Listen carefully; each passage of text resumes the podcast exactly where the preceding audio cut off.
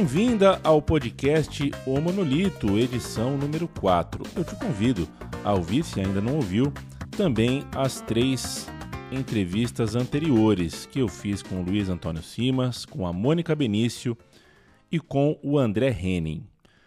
Hoje eu falo sobre violência. Falo não, né? Eu ouço sobre violência falando com o Bruno Paes Manso, que estuda há anos este fenômeno nas grandes cidades brasileiras e é, além de jornalista e economista, doutor em ciência política. O Bruno Paes Manso é autor de livros como, por exemplo, A Guerra, a Ascensão do PCC e o Mundo do Crime no Brasil, livro que ele fez junto com a Camila Nunes Dias, e também autor do indicadíssimo A República das Milícias, é, dos Esquadrões da Morte, a Era Bolsonaro. Esse eu li e gostei bastante. Violência é assunto de múltiplas pontas soltas, né? A gente não consegue fechar a questão, mas eu acho que deu para a gente falar sobre bastante coisa, da relação do homem comum com a máquina midiática da violência urbana, das milícias e as atuações das milícias e de como e por que a gente está onde está no tema violência pública, violência urbana. Vamos, vamos ouvir Bruno Paes Manso.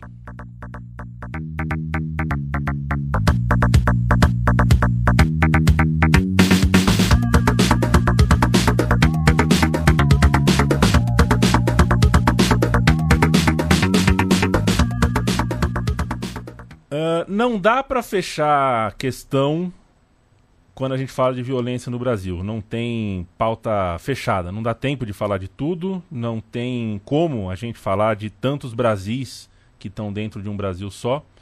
É, não dá para a gente é, mensurar o quanto que a violência impacta, reverbera, causa rebote em tudo que a gente tem de hábito no Brasil, tudo que é cultura, é, o jeito que a gente toca a vida, está diretamente relacionado uh, com a violência que a gente percebe ao nosso redor. A simbólica, a mais brutal, a cotidiana, a pequena e a grande. Eu vou falar sobre tudo isso com o Bruno Paes Manso, doutor em ciência política, pesquisador do Núcleo de Estudos da Violência da USP.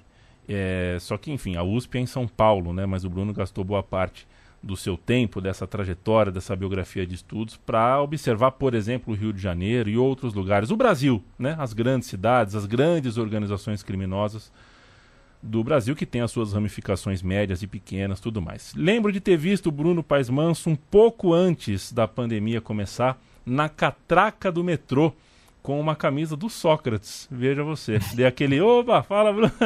Encontrei com uma camisa de algodão, muito bonita, por sinal, com a silhueta do Sócrates. Saudade do metrô. Vê o que a pandemia faz com a gente, Bruno. Tô com saudade até do metrô. Você tá bem? Tudo bem você, Leandro? Pois é, eu ainda ando às vezes um pouco, vira e mexe, eu tenho uns compromissos aí, acabo andando de metrô, que eu moro perto de uma estação, então ainda sigo. Eu ia falar. E você, é tudo certo? Tudo pandemicamente certo. Eu ia falar qual é a estação, mas não. Se, se eu falasse, ia parecer que eu sei onde você mora e a gente às vezes precisa se resguardar. Não vou falar qual é o bairro. Ô, Bruno, é o seguinte: qual foi a primeira vez, é, você, não sei se menino, adolescente, não sei com qual idade, né? Mas qual foi a primeira vez que você viu uma arma ou que você testemunhou uma violência urbana muito forte? Qual foi a primeira cena de violência que impactou tua vida? Olha, Leandro, para falar a verdade para você, é, violência sempre foi muito à margem do, da minha realidade, do meu cotidiano, né? Como alguém que vive, eu vivi no a minha infância no interior de São Paulo, em São José dos Campos é, cresci, passei a adolescência lá, num bairro tranquilo, brincando na rua, é, essas coisas todas. Vim para São Paulo aos 17 anos, minha família, parte do meu pai é de São Paulo, parte da minha mãe é do Rio, por isso a gente vivia em São José dos Campos, que era o meio Rio, entre o Rio de Janeiro e São Paulo.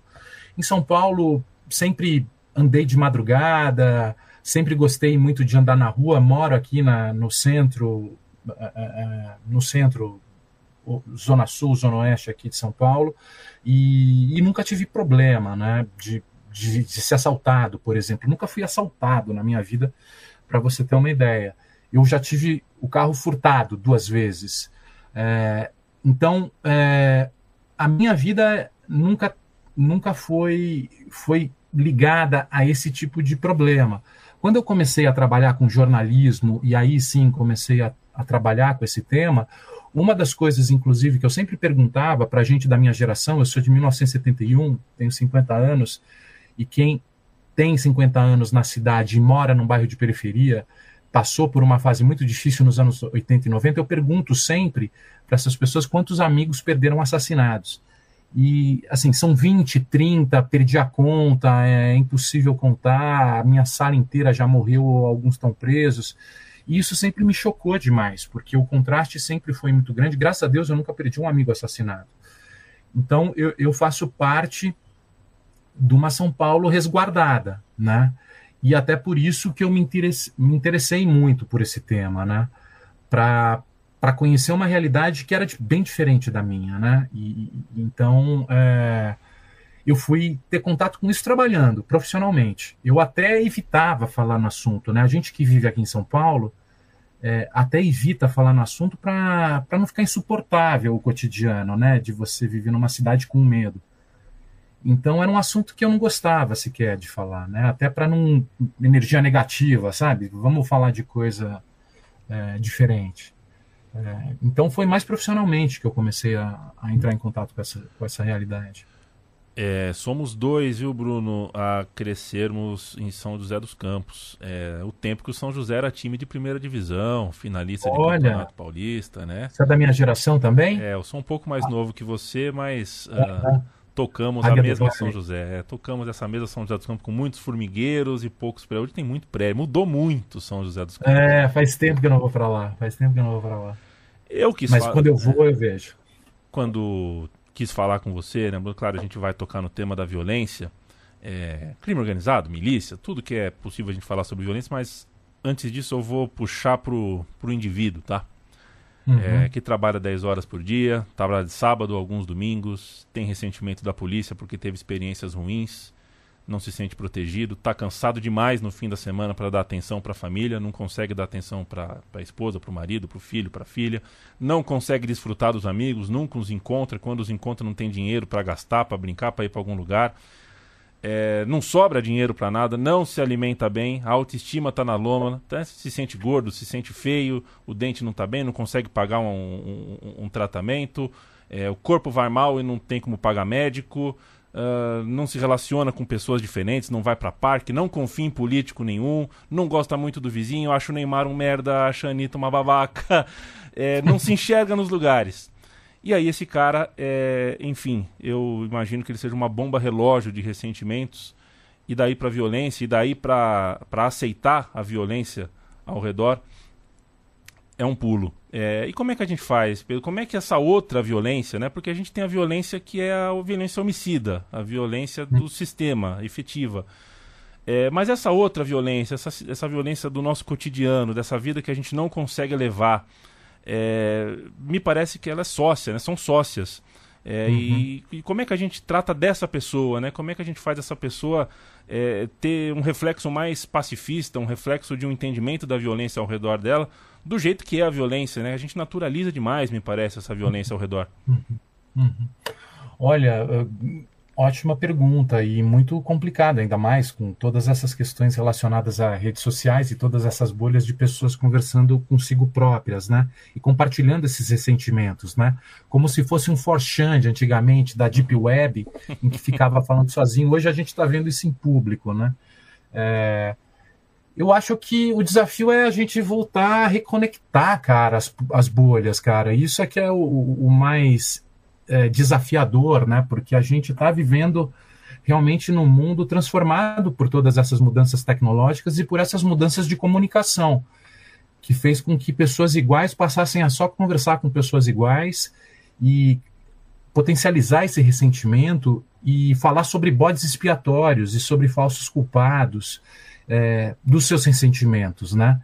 Então você passou a ter um diálogo muito relacionado a construção de bodes expiatórios de todos os lados por esses grupos, né? E, são por, e por isso a gente vê muitos processos de, de violência como se fossem linchamentos virtuais, né? É, de pessoas que estão falando entre si e que de repente identificam um culpado para suas frustrações e todo mundo vai ao mesmo tempo em cima daquela pessoa, né?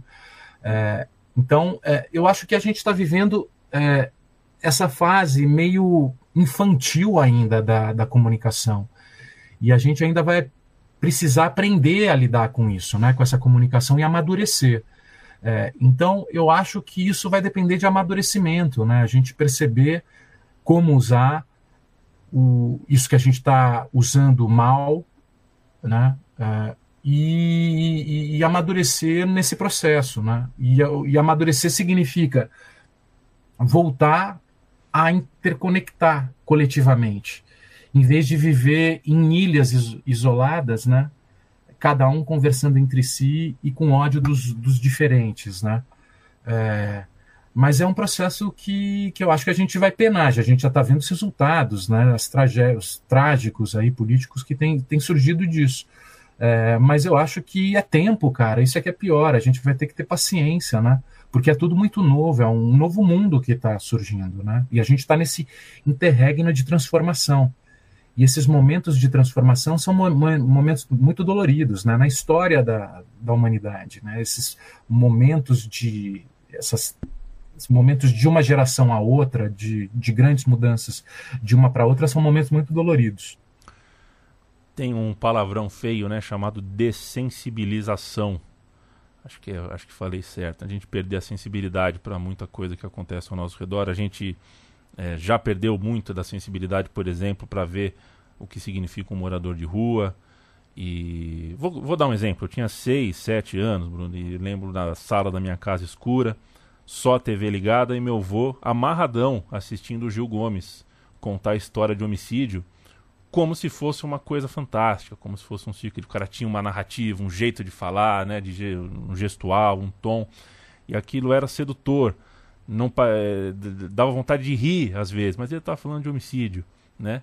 É, e são 10, 20, 30 anos que diariamente a agenda policial está dentro da nossa TV, está dentro da nossa casa, né? É, o brasileiro se acostumou a ter o homicídio, a agenda policial ali mais sangrenta ali na TV, no, no, pãozinho que a gente come às seis da tarde. E a gente entende, pelo menos eu, eu, eu entendo assim, é, que é, um, é uma dinâmica perversa que esses programas têm, né?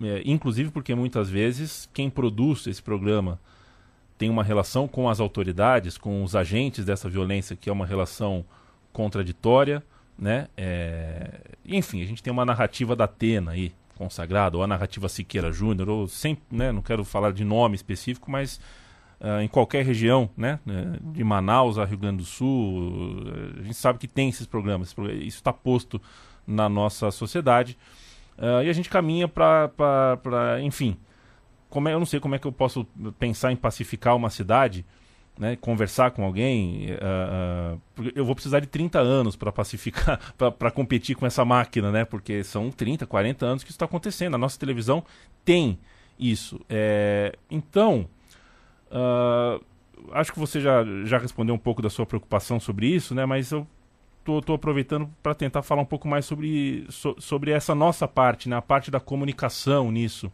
A parte, é, em algum momento a gente errou na hora de contar a história da violência pública, né? Porque uh, em alguns momentos parece um show conveniente para quem, quem, quem o retrata. Bom, existe uma, um, um entretenimento mórbido naquilo, né? Porque se houver três homicídios no mês em São Paulo, ou 50, o tempo que eles vão ter que produzir conteúdo jornalístico vai ser o mesmo. E para eles, quanto mais é, aberrante ou, o escandaloso for o crime, melhor, né? Porque eles atraem mais audiência. Então, você sempre fica com aquela sensação de medo e de vulnerabilidade, né? Que eles lidam com isso, né? Ao mesmo tempo que eles despertam o medo, eles têm um discurso muito duro de combate ao crime, um discurso violento de guerra ao crime que acaba funcionando, não muito, porque não são tão populares esses programas, né? Eles têm uma audiência relativamente restrita, né? Comparar com uma novela, por exemplo, uma novela entretém muito mais, né? Mas você tem aquele aquele é, é, aquele público cativo que tem essa relação mórbida, mórbida com entretenimento. Eu acho que é, é, é uma construção de uma de uma narrativa mesmo, né? Esse, essa palavra está meio desgastada, mas que vem de antigamente, né? Com, a, com o Esquadrão da Morte, em 68, que o Rosa Vermelha ligava para as redações do jornal falando que tinha um presunto, e você ia ver o corpo tinha uma caveira, uma plaquinha de caveira, depois vieram é, os grupos de extermínio na Baixada Fluminense, que inventaram o Mão Branca, é, também era quase uma coisa de quadrinho, né? Teve uma, um grupo de homicidas que se chamava Killing nos anos 70, inspirados num quadrinho é, é, de um matador que fez muito sucesso naquele período. Você tem até o Batman nas milícias, né? Também você tem essa, essa ideia de que a violência tem um papel redentor de levar ordem para os lugares, né? E quando a gente vive instituições frágeis, como são as instituições democráticas brasileiras e o próprio Estado brasileiro, a incapacidade, principalmente nas cidades, né, de administrar essas grandes cidades superpovoadas, onde falta de tudo, né, é, você começa a ter o surgimento desse discurso de que já que o Estado não dá conta, já que a democracia não consegue, a gente precisa ter uma autoridade violenta que exerça ou que entre em guerra com esses bodes expiatórios, com os criminosos que são o, os nossos os nossos inimigos, né? São o resultado do, do nosso medo e eliminando bandidos, a cidade vai ficar mais segura e o meu medo vai diminuir, né? É, é uma conversa e é uma narrativa, é um, uma forma de descrever um mundo que, que conversa com, a, com, as, com as emoções das pessoas, né? Com o medo das pessoas.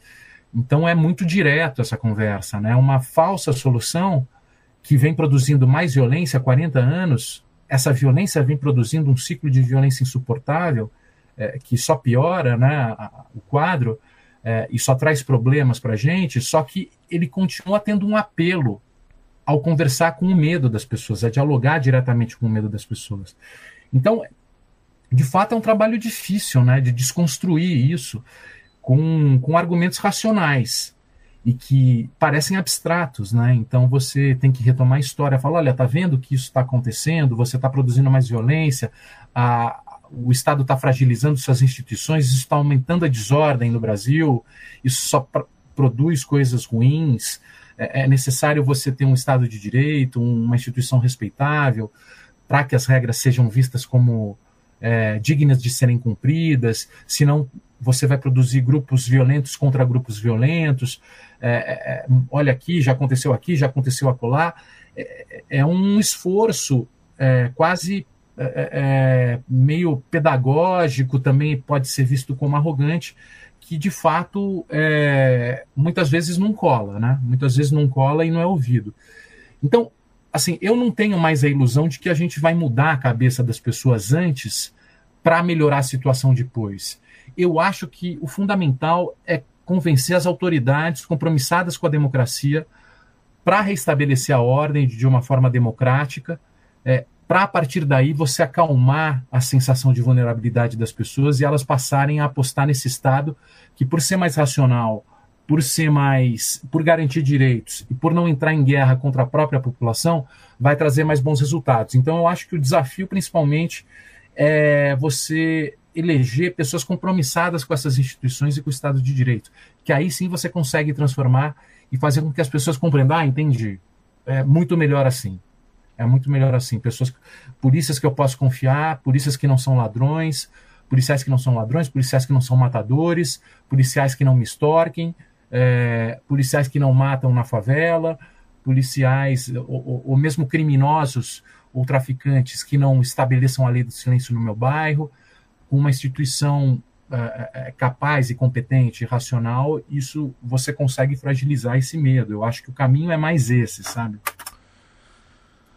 É, Bruno, é possível que seja um olhar equivocado meu, impreciso pelo menos, mas eu tenho a sensação, morando em São Paulo, é, de que milícia, quando a gente, principalmente quando a gente está fora do Rio de Janeiro, quando é para alguém de fora do Rio de Janeiro, não é um termo claro.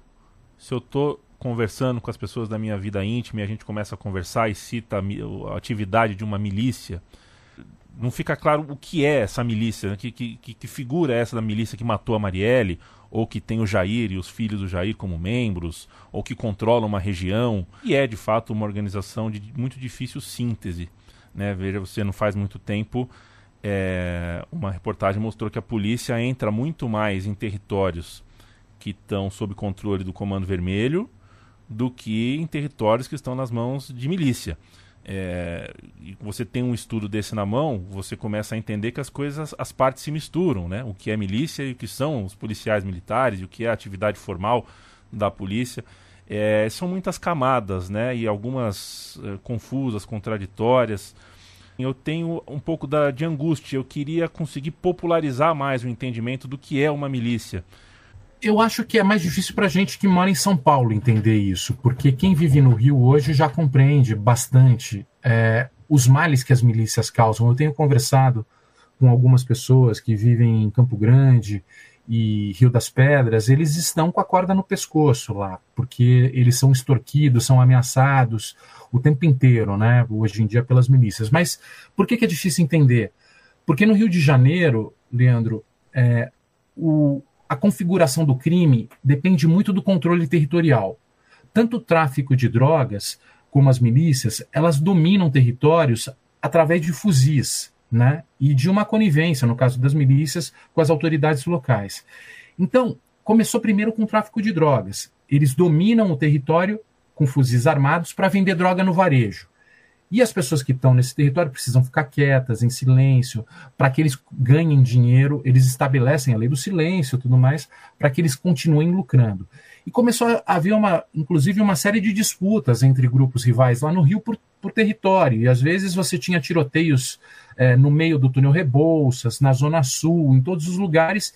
As pessoas não conseguiam nem esconder atrás de porta de carro, de parede, porque a bala fura, a bala de fuzil fura isso. Então as pessoas começaram a ficar em pânico, né, com medo, um desgaste muito grande.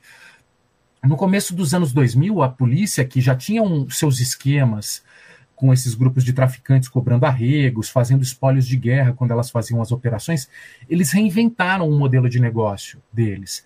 Eles passaram a dominar território na Zona Oeste, fortemente armados, alegando que dessa forma eles iam evitar que o tráfico dominasse os territórios desses bairros da Zona Oeste. Então eles também passaram a exercer esse domínio, só que em vez de vender drogas nesses territórios, eles passaram a comprar, cobrar uma série de taxas e exerciam diversos monopólios criminais nesses lugares.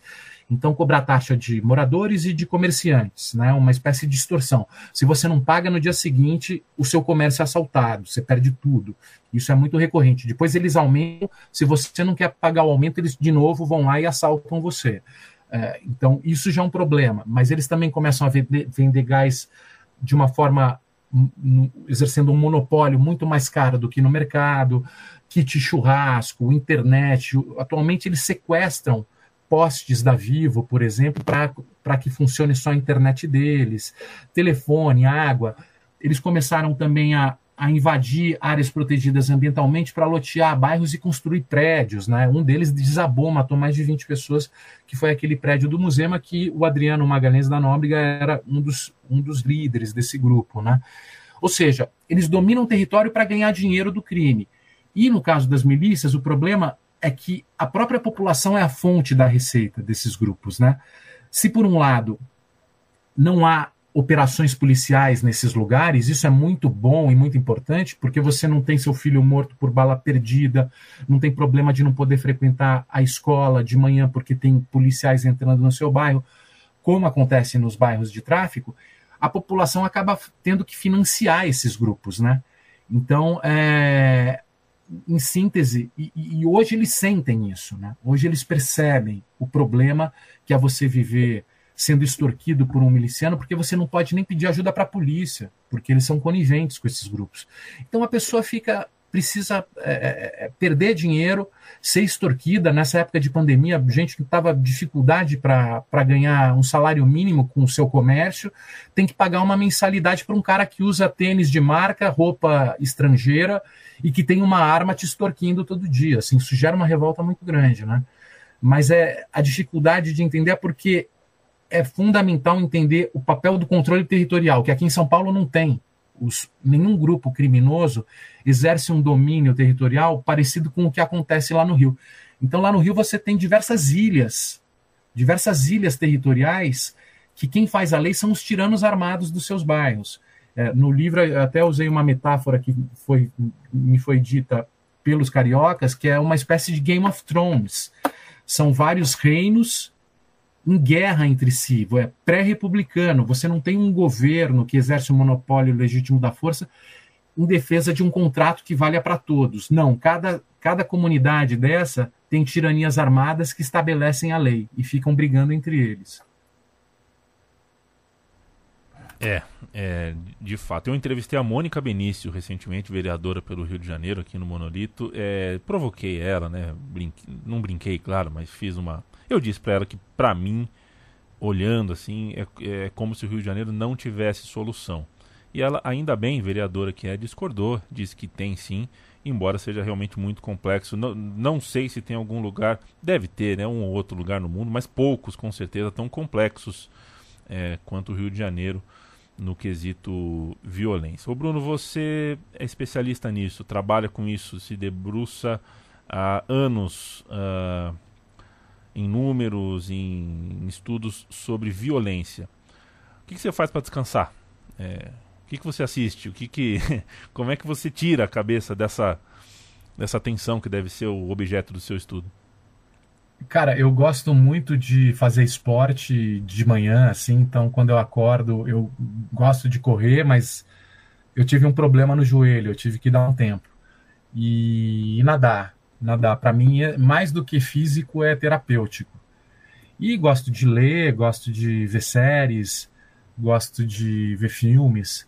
É, e, moro com os meus filhos e com a minha mulher, a gente é, convive. Agora com, a, adquirimos dois gatinhos uhum. durante a pandemia para melhorar o astral também, para para mas eu assim por mais pesado que seja isso é, no fundo você está pensando um pouco sobre a condição humana né? E, e, e, sobre os desafios de viver que é duro né? Difícil é, para todo mundo né? Pode ser em qualquer local, lugar, assunto, é, é, sempre muito difícil lidar com os sentimentos de medo, de dor, é, de tristeza, de, de humilhação, é, as frustrações das pessoas.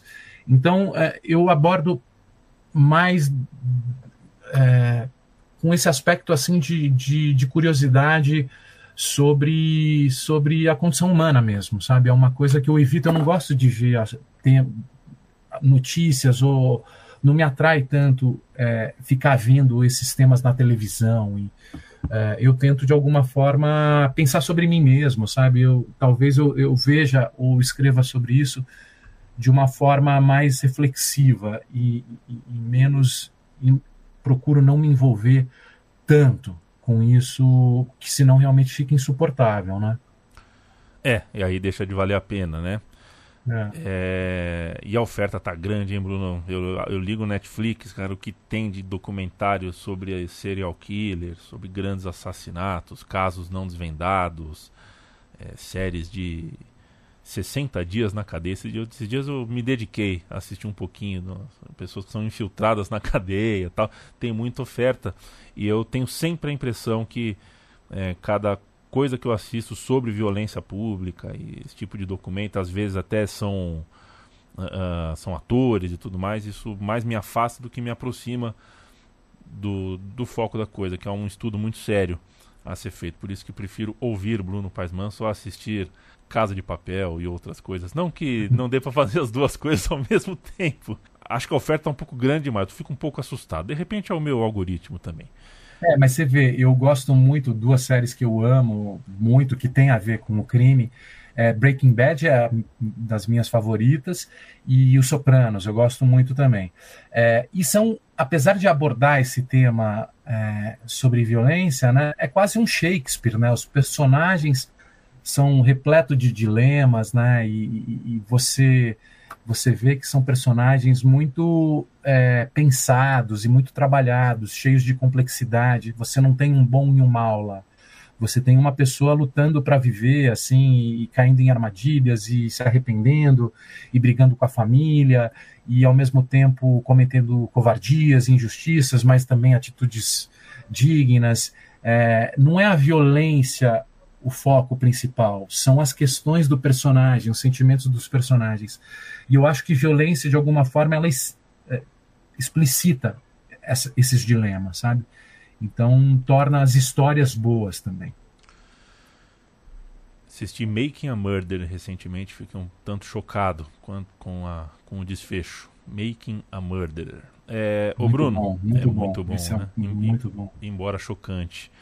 Duas perguntas em uma, Bruno. É, é, claro, já disse isso no começo do nosso papo, não dá para tocar em todos os temas, né? É um amplo sistema carcerário que é corrompido, monte de aberração dentro e fora da polícia. A economia, você é economista também, né, Bruno? A economia que ordena e regula o crime é algo que a gente poderia fazer, fazer um programa conversando só sobre isso. Tantos códigos, tantas estruturas, mas é duas perguntas em uma para ser sucinto, da minha parte. O, sobre o sistema carcerário, principalmente, para a gente abordar esse tema que eu acho que não posso deixar de falar sobre ele. O cárcere, o sistema carcerário no Brasil, recuperar alguém é milagre, utopia ou mentira? E uma outra pergunta que é baseada nessa mesma, né, nessa mesma ideia.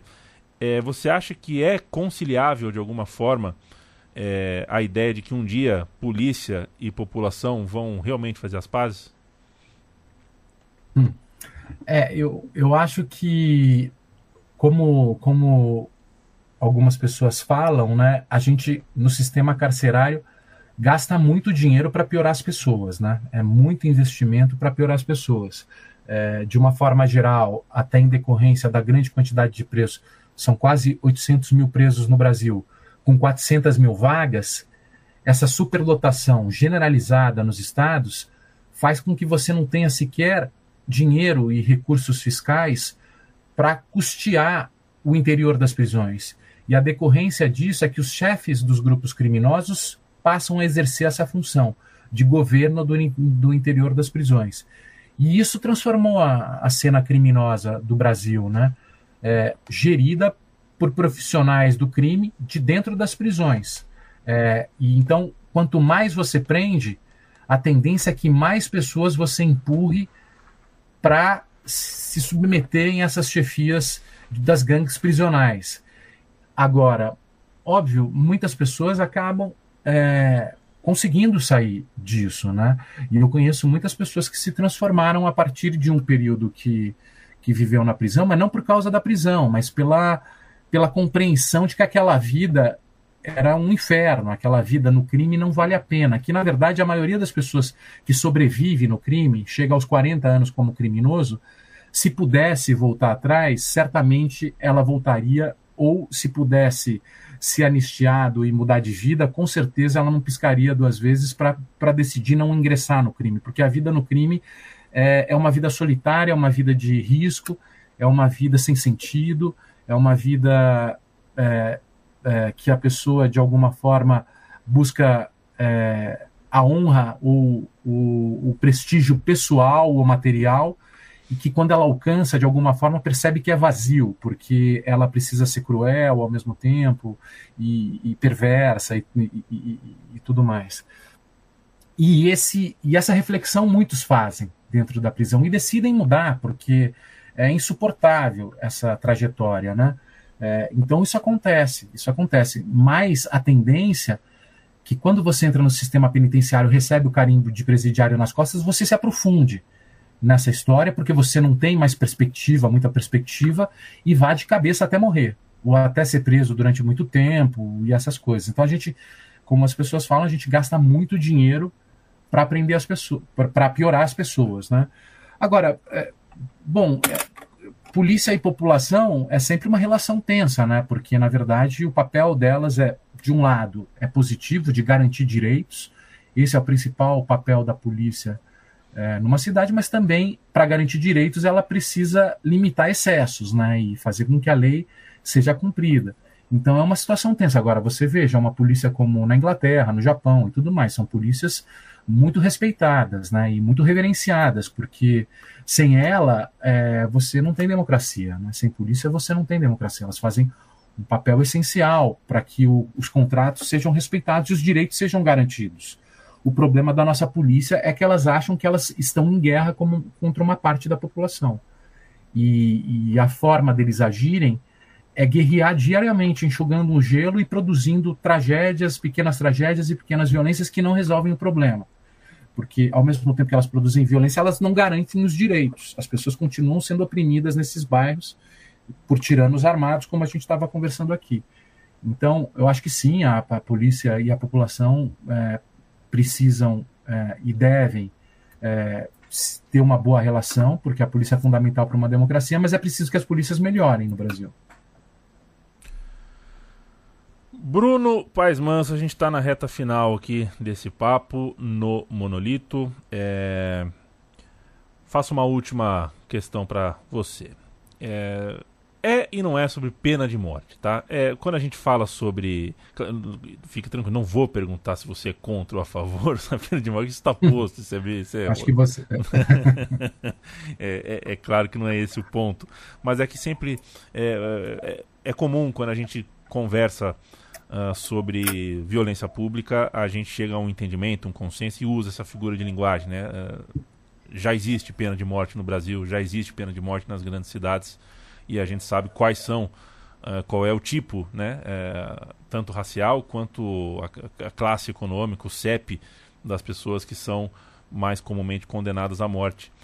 É, no Brasil. Mas queria te ouvir, sei lá, uma pensada sobre a pena de morte como reflexo, na verdade, é, de reação das pessoas, porque nessas mesmas conversas onde a gente usa essa frase, né, pô, no Brasil tem pena de morte, uh, eu pelo menos uh, acabo sentindo que tem gente que, uh, de tanto normalizar a violência ao redor, e aí vê um deputado torturar um enteado de quatro anos e não sabe como resolver isso, porque não dá, assim, ou a gente acredita que tem plantio e colheita, ou seja, que a gente paga por aquilo que a gente faz e que aquilo que a gente planta a gente colhe, é, ou a gente perde a esperança e quando perde a esperança a gente entra, né, a gente assume um caminho que é desastroso, né, um caminho sem premissa de justiça, sem premissa de que as coisas que a gente faz a gente paga e tudo mais. A sensação de injustiça, né, essa sensação de que o mesmo lado sempre perde, isso detona um bem-estar social. É, e eu tenho percebido, enfim, que tem muita gente que está no limite do cansaço e acaba topando aderir à defesa da ideia, não a simbólica, mas a defesa de ideia que tem mais é que matar mesmo, né? É, ou a gente ou a gente defende um estado pacífico onde as coisas acontecem de uma maneira pacífica, é, ou a gente larga tudo, esquece tudo e defende uma barbárie, defende que a cadeia seja um inferno e que as pessoas sejam mortas em praça pública e que todo mundo seja punido da forma mais uh, cruel possível, quando a gente tem, na verdade, uma letra que deveria ser obedecida e seguida. Eu, eu, como eu disse para você, eu não tenho grandes pretensões de convencer as pessoas, a população que está com medo. Você falar com alguém que está com medo é muito difícil, mas eu acho mais importante você falar com as autoridades responsáveis por exercer o controle sobre esses grupos policiais, por exemplo. Então, no caso da Polícia Militar, da Corporação Policial Militar, que mata muito, são quase 6 mil mortos pela polícia no Brasil, né? Três anos seguidos. É o país que mais a polícia mais mata no mundo. O descontrole da polícia e uma polícia violenta, ela é a semente das milícias. Isso é histórico, porque as pessoas só veem o lado é, que lhe pega, por exemplo, lá um bandido a menos, um bandido morto, é, o mundo está mais seguro, então eu fico aliviado. Né? A pessoa olha por esse lado, só que ela não olha o outro lado da moeda, que é o seguinte: você está dando para alguém a decisão da vida e da morte de, das pessoas. Isso é um poder diabólico. É um poder que depois que, as pessoas, que os policiais passam a ter esse poder, isso aconteceu no Esquadrão da Morte, isso aconteceu com os Doze Homens de Ouro, isso aconteceu com os grupos de extermínio da Baixada Fluminense associado a bicheiros, isso aconteceu com os cavalos corredores, isso sempre acontece. Aconteceu com a polícia do Rio de Janeiro inteira. Quando você dá esse poder sobre a vida e a morte, eles passam a ficar ricos com isso. E eles passam a ser protagonistas do crime. E o exemplo mais evidente é o Rio de Janeiro, que uma polícia fardada que matava se tornou a principal quadrilha do Estado, que hoje derruba internets para que você compre a internet dela. e sabota o trem da cidade, sabota o, o anel metropolitano, sabe? É, é uma desordem produzida justamente pelo fato de que os policiais passaram a querer ficar ricos e a mandar na cidade. A mandar na cidade, a ponto de matar 28 pessoas em Jacarezinho para mostrar que quem manda na cidade é a polícia do Rio de Janeiro e não um STF, que, que decretou uma liminar. Então, é, você aplaudir ou autorizar e conceder esse poder a policiais faz com que você perca o controle sobre a polícia e a polícia vai virar o principal protagonista criminal do seu estado. E isso eu acho que de alguma forma, por exemplo, os oficiais da Polícia de São Paulo eles compreendem. E eu acho que de alguma maneira as polícias é, passam a compreender isso, que a violência policial significa o descontrole da polícia e o descontrole da polícia significa a milicianização das, das polícias. E a milicianização das polícias significa que as polícias vão ser os protagonistas do crime no seu estado. Então você vai ter policiais bandidos dominando o seu estado. Bruno Paes Manso, eu gosto muito de te ouvir, viu, companheiro? É, organiza bastante minhas ideias. Eu, eu sou muito tenso com essa questão da violência e, óbvio, né? É, morando onde moro, na situação que está situação que a gente experimenta nas grandes cidades. É, quando eu te ouço, dou uma organizada nas ideias. Se eu quero ler o seu livro, se eu quero acessar seu material de pesquisa, o que, que eu faço, onde eu acesso, como consumo e principalmente porque é importante, a gente trabalha para isso, como compro uh, a sua produção profissional, Bruno? Ah, o, os dois últimos livros estão aí. É, o, a guerra que eu escrevi com a Camila sobre o PCC está na Amazon e sites, estante virtual e é fácil achar. O, a República das Milícias, que foi lançado no final do ano passado, está em livrarias geral, livrarias de rua, que estão penando nessa pandemia, mas também na, na Amazon. E o Homem X, que é o primeiro livro que eu escrevi sobre os assassinatos, está na Amazon também. É, é, enfim, eu acho que não, não é muito difícil, não, de achar. Maravilha. Terminar com o serviço, né? Importante, né? É ótimo. Bacana. Bruno Paz Mans, muito, muito obrigado. Siga firme na luta, cuide-se e até uma próxima, companheiro. Até uma próxima também desejando sorte aí para você na nova aventura, hein?